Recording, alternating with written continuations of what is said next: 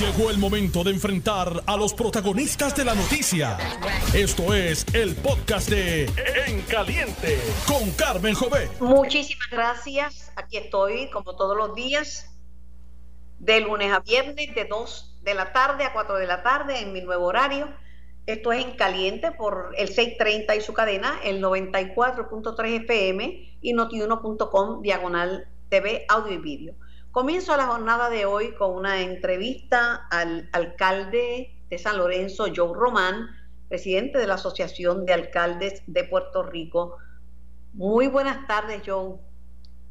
Buenas tardes, Carmen, y buenas tardes al pueblo de Puerto Rico. Tú no sabes eh, la alegría que me da escucharte y lo que representa el mensaje, el mensaje que conlleva esta conversación que vamos a tener al pueblo de Puerto Rico. Tú estabas perfectamente bien, de momento te diagnosticaron eh, cáncer, fuiste a recibir tu tratamiento en medio de la pandemia, tu hermano te ayudó en el municipio, eh, el alcalde de Villalba, Javier Hernández, te ayudó en la asociación de alcaldes, pero mira, estás de vuelta, de regreso, lleno de vida y eso me alegra muchísimo.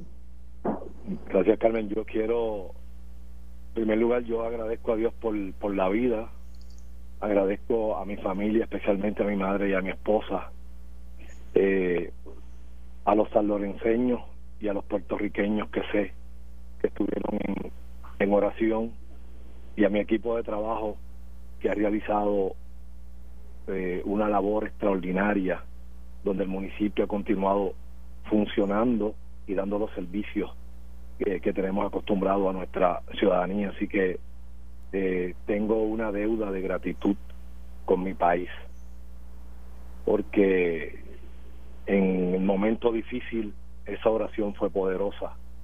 Y aunque todavía estoy en mi proceso de recuperación, eh, esto sé que voy a estar bien y voy a continuar al frente del municipio de San Lorenzo trabajando como siempre lo he hecho y atendiendo las necesidades de las personas más pobres, más vulnerables de nuestro de nuestro municipio. Así que mi mayor agradecimiento a ustedes también, Carmen, porque llevaron a través de mi hermano, que era mi portavoz, llevaron el mensaje para que mis constituyentes estuvieran informados de cómo iba el proceso eh, pues de los dos cánceres que me tocó vivir a mí.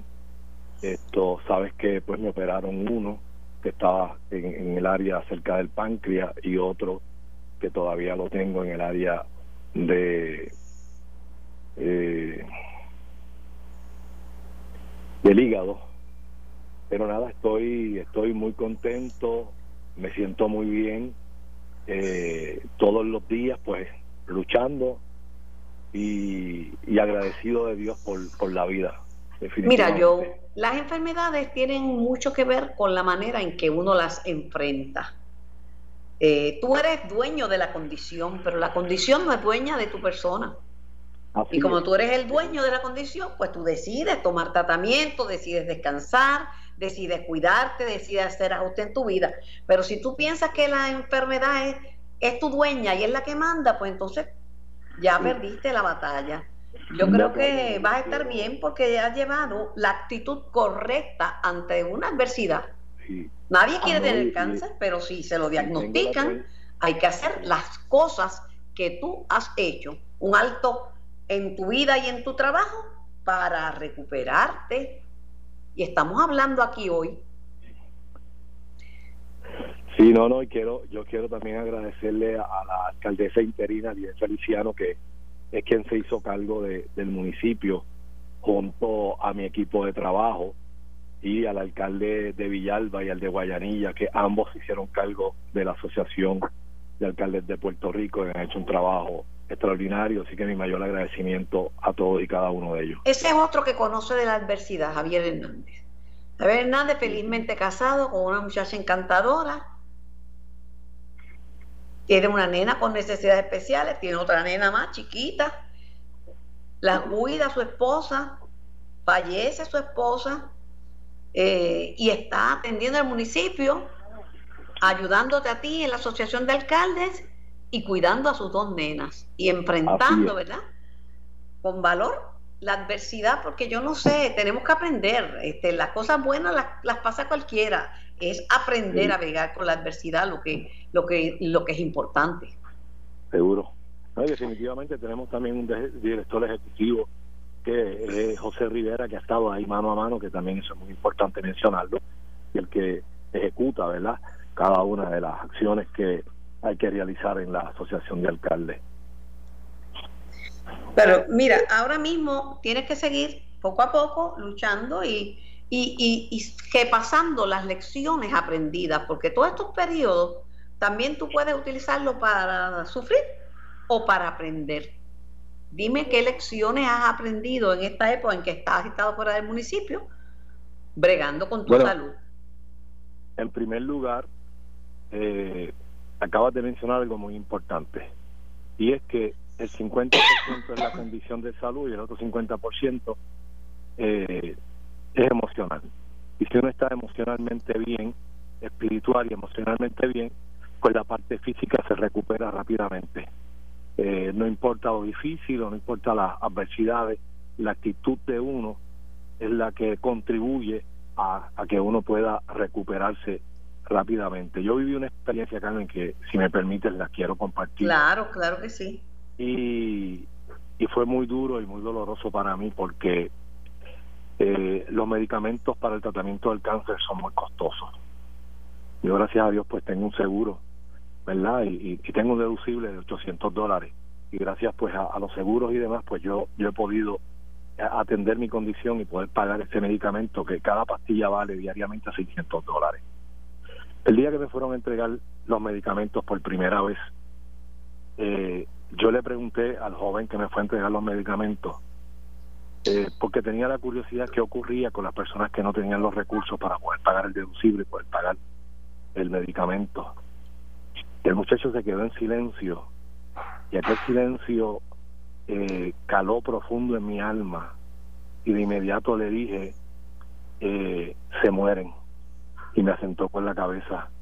No es posible que en pleno siglo XXI nosotros no tengamos los recursos para poder atender a nuestra gente que nuestra gente muera porque no tiene eh, el dinero. El dinero no puede ser un obstáculo para la recuperación de un ser humano. Así que una de las cosas que estoy trabajando y, y sé que lo voy a lograr es tener los es ayudar en ese proceso para que haya los recursos no solamente para los pacientes del cáncer para otras condiciones de salud porque yo sé que hay un fondo eh, catastrófico pero la burocracia Carmen no y el fondo catastrófico yo soy una de las personas que tuvo que ver con el establecimiento de ese fondo eh, con sugerirlo con plantearlo a la legislatura pero nunca es suficiente porque hay tanta y tanta gente con tanta necesidad que nunca es suficiente. Pero lo que te digo, este Joe, que cualquier iniciativa que quieras eh, hacer eh, para recaudar fondos, para ayudar a las personas que lo necesitan, que tú sabes que puedes contar conmigo, que estoy incondicionalmente a las órdenes. Celebro la alegría de poder conversar contigo, de verte eh, transformado, porque digeriste muy bien la noticia y luego hiciste lo que tenías que hacer. Y, y que que nadie puede ponerse en tu lugar. Eh, tú eres quien sabe eh, bregar eh, con tu situación, atenderla. Y nada, tú lo que tienes que echar para adelante, que para atrás ni para coger impulso. Yo, te envío mi abrazo, mi cariño y mis mejores deseos de que te pongas como coco, aunque seas popular. Estoy positivo, estoy positivo y le digo a mi pueblo de San Lorenzo que estoy recuperándome eh, rápidamente, que voy a estar pronto con ellos y que voy a continuar dando el servicio y lo que a mí me apasiona, que es servir a mi gente de San Lorenzo. Así que tenía que, tenía que recomendarte que te pusieras como Coco porque tú eres, eres del estado 51, que es la San Lorenzo, así que tienes que estar como Coco, aunque seas popular. Pero Carmen, es que yo no puedo rechazar eh, a los Cocos los cocos son parte, son parte de los que me tienen aquí. Ay, yo. un, abrazo, hermano. Me alegro que estés bien. ya sé que te puedo pegar el belloncito, o sea, ya estás curado. Ya estás curado, si aguantas bellones, estás hecho, estás nuevecito, yo. El alcalde de San Lorenzo y presidente de la Asociación de Alcaldes de Puerto Rico, el amigo Joe Román. Eh, te echo bendiciones desde acá, Joe. Bueno, tengo al comisionado electoral del partido Victoria Ciudadana, Olvin Valentín, para hablar de unos cuantos temas electorales. Valentín, buenas tardes y gracias por participar. Buenas tardes, Carmen. Gracias por la invitación y saludos a todos los que nos escuchan. Bueno, una buena noticia y es que se ha extendido la fecha de para que el adulto de 60 años o más pueda solicitar el voto adelantado. Se extendió hasta el día 24 de septiembre. O sea que todavía la persona puede solicitar. Eso es así, se extendió hasta el 24, se le otorgaron 10 días adicionales en cumplimiento con la orden del Tribunal Federal y también se efectivo hoy empieza una campaña también en cumplimiento con la orden de 10 días una campaña educativa eh, específicamente sobre este asunto de los 10 días para los electores de 60 años o más. Olvin, eh, eso es bueno, pero tenemos que reconocer de que hay problemas eh, por falta de recursos y materiales en las juntas de inscripción permanentes. Y, por ejemplo, eh, mi nieto fue a inscribirse, las filas estaban bien, bien, bien largas. Sí, definitivamente. La, la, las filas estaban bien, bien largas, muchas personas inscribiéndose por primera vez, eso es muy bueno. Y lamentablemente, pues sí, las la, la juntas de inscripción permanente tenían sus problemas. Venimos denunciando esto desde hace eh, varios meses. Eh, yo, ¿verdad? Pienso que también tiene que ver con la pobre planificación de la comisión en cuanto a preparación de los materiales. Pero y también por los fondos que le cortaron, que le cortaron el 65% de los fondos, que no es cáscara de coco. Y hoy todo tiene que ver con los cocos, pero la verdad que la Junta de Supervisión Fiscal le dio un macetazo a la Comisión Estatal, pero, pero, pero brutal. Sí, definitivamente esa, el, el, el impacto que tiene en cuanto a los recortes presupuestarios y el tener que lidiar con cada aprobación, tener que pasarla por la Junta de Control Fiscal y todo esto, pues eh, ciertamente eh, intensifican los problemas.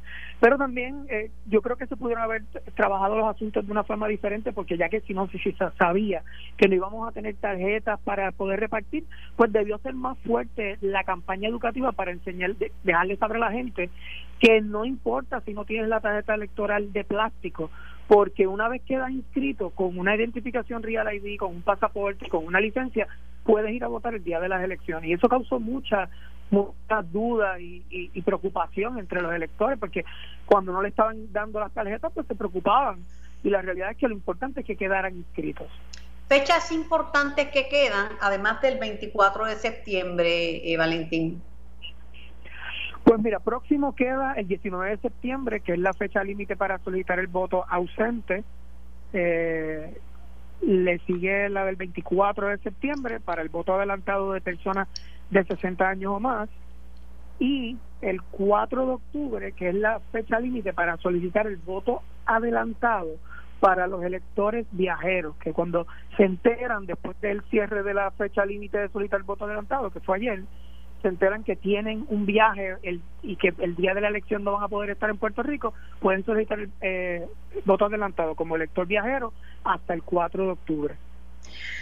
Victoria Ciudadana se ha enfocado en el voto de los más jóvenes y tengo que decir con alegría que he visto muchos jóvenes inscribiéndose, eh, muchas personas jóvenes eh, que han expresado que lo que quieren es ver un cambio en Puerto Rico.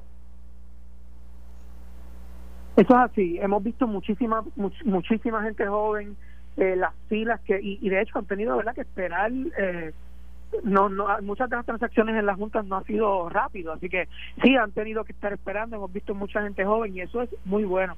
Otra cosa que también yo, eh, eh, ¿verdad? La análisis que yo, yo pienso en cuanto a la gente que se ha estado inscribiendo, que a diferencia de años anteriores, en, en elecciones anteriores, cuando la Junta o la Comisión visitaba las escuelas o las universidades e inscribía personas, pues esa gente, como quien dice, se inscribía, por decirlo así, por default. Pero ahora la gente está proactivamente yendo a la Junta y se están inscribiendo. O sea que yo lo veo como una manifestación de que toda esta gente que se está movilizando para inscribirse es porque en realidad tienen la intención genuina de que quieren ir a votar y eso pues muy positivo. Olvi, eh, ¿Cuál va a ser la posición del partido Victoria Ciudadana con respecto al plebiscito estadiación? ¿Ustedes van a participar en la campaña? ¿Van a sacar anuncios? ¿Qué van a hacer ustedes con ese tema? Nosotros, para nosotros, el, el plebiscito como tal es un ejercicio fútil que no tiene verdad el apoyo de, de, Estados Unidos y no, no tiene ningún valor eh, vinculante. Nosotros pues no estamos apoyando ese, ese ejercicio electoral, pero tampoco emitimos, el movimiento como tal no emitió ninguna instrucciones ni ninguna directriz para, la, para los, simpatizantes o afiliados de, del movimiento. Entendemos que cada persona, eh, ¿verdad?, actúe conforme a su conciencia le dicte, pero reconocemos que eso no va a tener ningún impacto y no tiene ninguna validez eh, política y, ni electoral. Pero van a ser porque hoy la discusión es si ha despegado la campaña eh, del plebiscito estadía sí o no. Eh, no van a alentar tampoco a los seguidores de Victoria Ciudadana a que participen de ese plebiscito. No, nosotros, por lo menos de Victoria Ciudadana, la, la, la visión ha sido esta que indiqué, ¿no? Que no tiene ningún efecto el plebiscito y que no, no, eh, ¿verdad? No, no significa no promueve nada, o sea, no adelanta nada en cuanto a ese tema y nosotros no vamos a, o sea, la, la institución como tal, el movimiento, no, ha, no le ha dado instrucciones de que tienen que votar de una forma o no, o que no voten. O sea, eh, se le está dejando a que los electores pues decidan. Que como tal el movimiento no ha dado ninguna directriz ni ninguna posición en cuanto a cómo actuar en el plebiscito, más allá de reconocemos que no, no tiene ninguna validez y no es vinculante. Para finalizar, converso con el procurador electo, eh, comisionado electoral del Partido Victoria Ciudadana. ¿El estatus es un issue para Victoria Ciudadana? El estatus es un issue muy importante para Victoria Ciudadana. Como parte de nuestra agenda urgente, que está compuesta por tres puntos principales, el rescate de las instituciones eh, públicas, lo que es la reconstrucción social, económica eh, y fiscal, y el tercer punto es la descolonización. Pero a diferencia de los demás partidos, en, en verdad que su existencia está enfocada en una fórmula de estatus. En Victoria Ciudadana nosotros creemos que el, asunto del estatus hay que atenderlo para poder adelantar el desarrollo económico de Puerto Rico, pero tiene que ser de una forma inclusiva, que recoja las diferentes visiones políticas en Puerto Rico y nosotros proponemos desarrollar eso y atender ese asunto mediante una asamblea constitucional de estatus que atienda pues las personas que promueven la independencia, la estabilidad o la libre asociación y de esa forma atender este asunto del estatus de una forma eh, ¿verdad? Eh, inclusiva y que todo puertorriqueño tenga la oportunidad de, participar de esto y atender este asunto ya de una vez, que es lo que en parte lo que los tiene a Puerto Rico aguantado. Muchísimas gracias al comisionado electoral del Partido Victoria Ciudadana por ponernos al día de lo que está pasando. Y sigue la armonía, ¿verdad?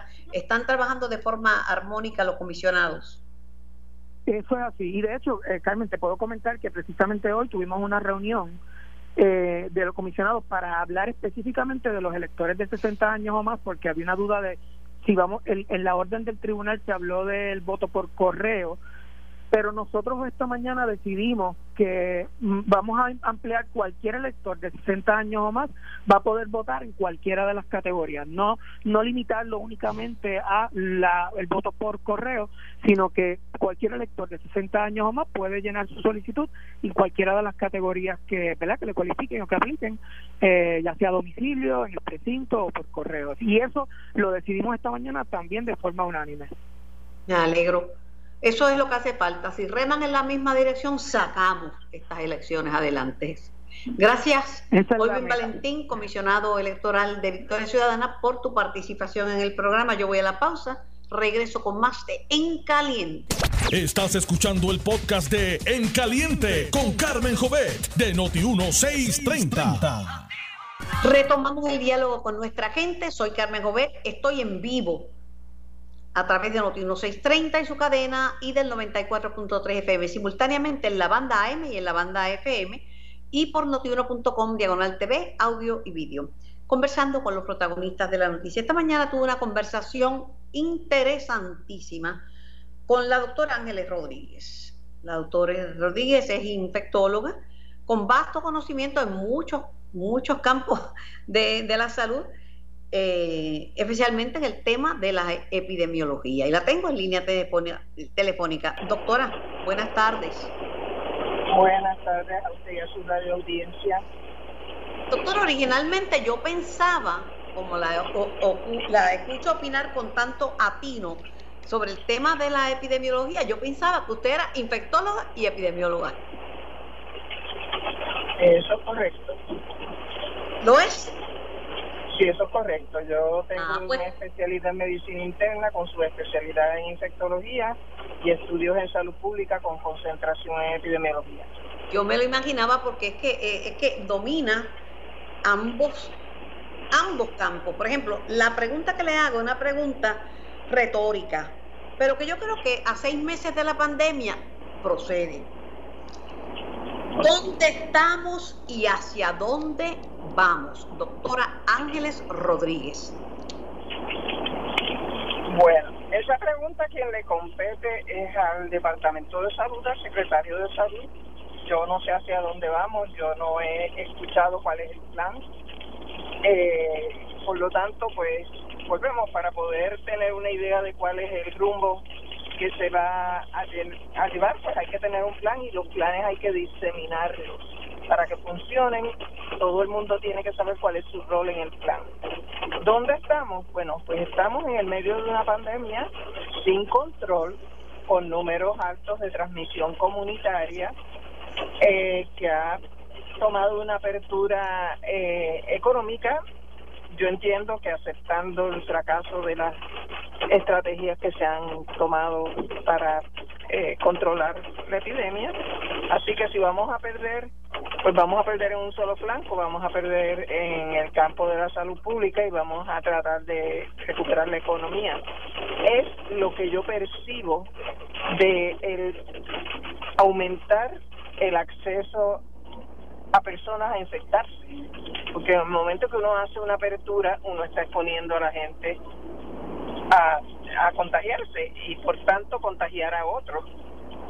Pues no sé si mi no sé si mi posición eh, sea correcta, pero a mí no me gustaría tener que decidir entre mi salud física y mi salud económica, porque para yo en Puerto Rico la salud cuesta y cuesta mucho. Para uno poder tener salud física también tiene que tener una salud económica para tener un, buen seguro médico, para tener acceso a buenos eh, profesionales de la salud, para tener acceso a, pruebas diagnósticas. Me decía Joe Román, alcalde de, San Lorenzo, que ya mismo se reintegra a su trabajo. Ahí le diagnosticaron dos cánceres, uno de páncreas y uno de hígado y me dice que la cantidad de dinero por cada píldora que él se tomaba, que él tiene un plan que se lo cubre, era una millonada y que él le preguntó, ¿y los pacientes que no tienen para pagar eso? Y el que le contestó el, el técnico, pues mire, se mueren. Así que uno tiene que tener unos chavitos para poderle hacer frente a la pandemia. Eso es correcto y no deberíamos tener que escoger entre una cosa y otra. Es lamentable que no tenemos en estos momentos eh, un sistema de salud universal donde todos podamos gozar del mismo acceso a los servicios de salud de calidad y de eh, y de, de, primera clase. Tenemos, un sistema que es bien dependiente del sistema de salud de los Estados Unidos. O sea, ya son los HMOs, pues acá tienen que ser los HMOs porque eh, es un, se depende tanto de fondos federales para todo que, bueno, yo llevo muchos años en esto y llevo yendo del Seguro de Salud Universal, doctora, fácilmente 40 o 45 años. Bueno, nosotros teníamos una salud universal. Nuestro sistema de salud bajo el sistema del doctor Guillermo Arbona le daba acceso a personas. Sí, es, cierto. ¿Ah? Le daba acceso a personas, aunque había ocasiones en que eh, se decía que había dos tipos de salud. Una universal del sistema público, que a veces carecía de, deficiencia y de insuficiencia económica, y una para los que podían pagar privadamente los servicios, que era superior a la que recibía el resto ¿verdad? De, de, la, de la población. El sistema de salud que existía anteriormente era excelente para la salud primaria y preventiva la salud secundaria, que era la hospitalización, y eh, los eh, los servicios eh, terciarios y supraterciarios, pues esos estaban comprometidos porque no se les daba la cantidad de dinero que necesitaban. El modelo económico que se utilizó para ese sistema de salud, que era que la mitad la pagaba el Estado, la mitad la pagaban los alcaldes, hacía que fuera muy dependiente de la política los eh, recursos que existían en los centros de salud. Correcto. bueno, y había alcaldes que hospitalizaban, doctora. Había alcaldes que mandaban un papelito, yo vi eso porque yo me crié en un hospital, hospitalízate a fulanito que tiene no sé qué cosa. Ajá. Sí, doctora. Yo tengo entendido, cualquier cosa que diga equivocada me corrige al saque, que a mí no me gusta pasar equivocada con ficha, pero yo tengo entendido que todas las reaperturas tienen que venir acompañadas de un sistema bien intenso de, pruebas diagnósticas y de un sistema de rastreo, porque no se puede hablar de reapertura si no se aumenta el número de pruebas, ¿verdad? Para saber cómo está la positividad. Y, y si no se rastrean donde surjan los brotes y donde haya casos este, conocidos con COVID. Pues para poder estas reglas se establecieron desde que al principio se hizo las primeras manifestaciones antes de que el presidente les pusiera un bozal. El, la, la apertura depende de que se consigan unas metas que incluyen el que haya un sistema de rastreo fortalecido, que haya una disminución sostenida de casos por lo menos dos generaciones y que haya una disponibilidad en los hospitales eh, apropiada para recibir los casos. Eso no se utilizó para tomar las decisiones de abrir aquí. El resultado fue que los casos empezaron a subir. Se volvió a hacer unas, unas restricciones, se viró para atrás, los casos volvieron a bajar, pero volvieron a bajar porque la gente estaba encerrada si no se cumple con las otras dos condiciones, que estén disminuyendo los casos, los contagios, y que estén eh, fiscalizando la transmisión comunitaria, no vamos a poder abrir sin tener unas consecuencias en, en la salud de la gente.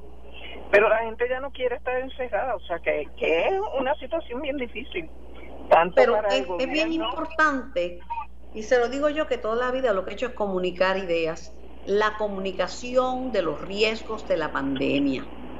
Esa, esa comunicación de los riesgos de una pandemia tiene que ser bien clara y no puede ser que el presidente de tal país diga una cosa y el presidente de, de, otro dice otra completamente distinta y todo el mundo se convierte en una eminencia en epidemiología y en infectología. Eso es así, o sea, uno de los problemas que tenemos que estamos bregando con dos pandemias la pandemia de salud y la pandemia de ignorancia. Hay que ver la cantidad de cosas que se están eh, escribiendo, especialmente a través de Internet, que la gente las cree como, como si fuera dicho por el experto más experto cualquiera. Y uno de los ejemplos es el, el, el mensaje, el video que, que el presidente eh, respaldó de esta doctora que habla de que las enfermedades son porque los demonios tienen sexo con los humanos. Ay, por Dios. es posible? ¿Cómo es posible que hoy en día un presidente de un país respalde a una persona que está diciendo cosas como esa? Pero pues eso con eso es con lo que estamos bregando los médicos. Estamos luchando contra el mensaje salubrista y el mensaje alterno y como estamos en la época de los hechos alternativos, alternative facts. Sí, estamos en pues, esa época, eh, pero no tan alternativos, doctora. No tan alternativos, no, no estiremos la sábana, no hay cosas que son absurdas. Doctora, eh, ¿hasta dónde llega la responsabilidad ciudadana? Porque es mi deber cuidarme, cuidar mi salud y la de los míos. Y la responsabilidad del gobierno. esto es una responsabilidad compartida, de eso no hay la menor duda. Eh, protegerse es como cuando hablábamos para el, el VIH. Protegerse es una responsabilidad individual.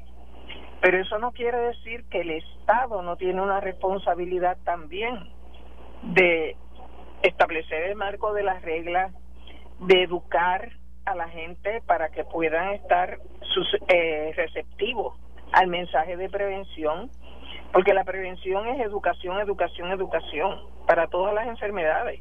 Si usted quiere evitar enfermedades coronarias, usted va a hablar de la obesidad, usted va a hablar de la hipertensión, usted va a hablar eh, eh, de no fumar. Todas esas son estrategias preventivas que le van a evitar eh, tener unas consecuencias de enfermedad cardíaca luego.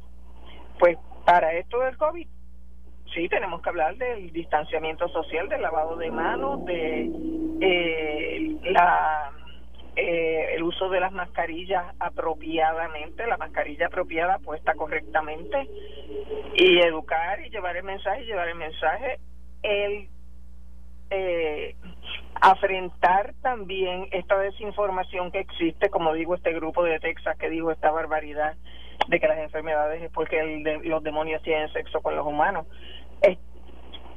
tenemos que enfrentarla, reconocer qué está pasando y decirle a la gente por qué eso es un disparate.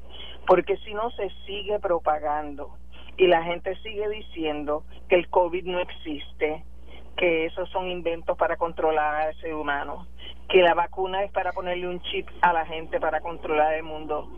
No sé. Sí, hay muchas teorías conspiratorias de, de horribles, horribles. Y la cosa es que hay hasta médicos profesionales de la salud repitiendo esas cosas como gusto. Ay, virgen.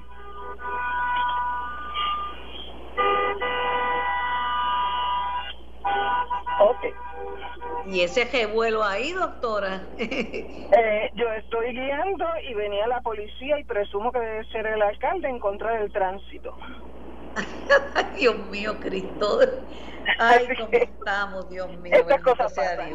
Doctora, yo tengo una preocupación, quizás porque ya no soy un sprint chicken, como dicen en inglés, pero los adultos mayores, aunque el COVID le puede dar a cualquiera, a un bebé de dos meses como uno que tuvieron en, creo que en Mayagüez, eh, a un niño, a un joven, no es menos cierto que los que están muriendo, pero masivamente, y hay 500 y pico de muertes reportadas ya, son adultos mayores de 60 años de edad. Eso es correcto. El 60% de las muertes están en personas por encima de los 50 años. Eh, el problema de esto es que esto permite, o sea, esta, eh, esta realidad, esta realidad que se vio desde que se descubrió eh, la, la infección en China, es que hay una población que es más susceptible a la enfermedad severa y esto ha permitido la, la eh, dinámica de decir, bueno, estas personas ya vivieron, pues yo soy joven, no tengo por qué protegerme. Primero que te puede dar, hay casos, hay inclusive un caso de, de un niño de 55 días de nacido.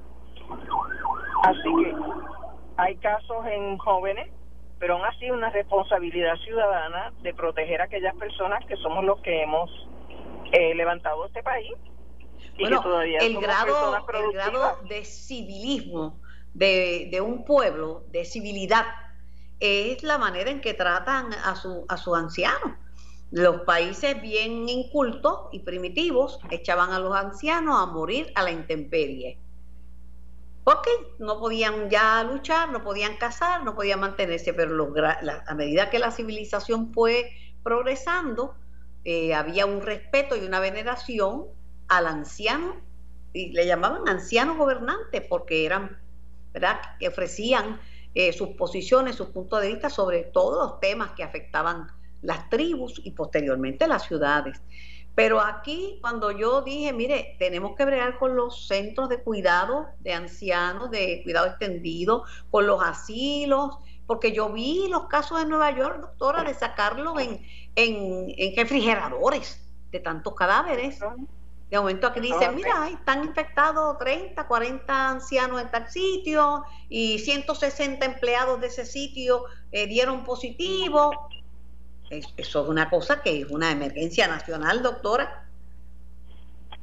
Y lo más triste, volvemos, es que en muchos casos eso eh, se sale de control porque cuando surgen los casos iniciales, por evitar que los investiguen, que los cierren, que vaya el gobierno e intervenga, permiten que se que se perpetúe la persona que está eh, enferma y quede en el lugar donde hay un montón de otros susceptibles porque volvemos esto es una condición que se transmite por cercanía.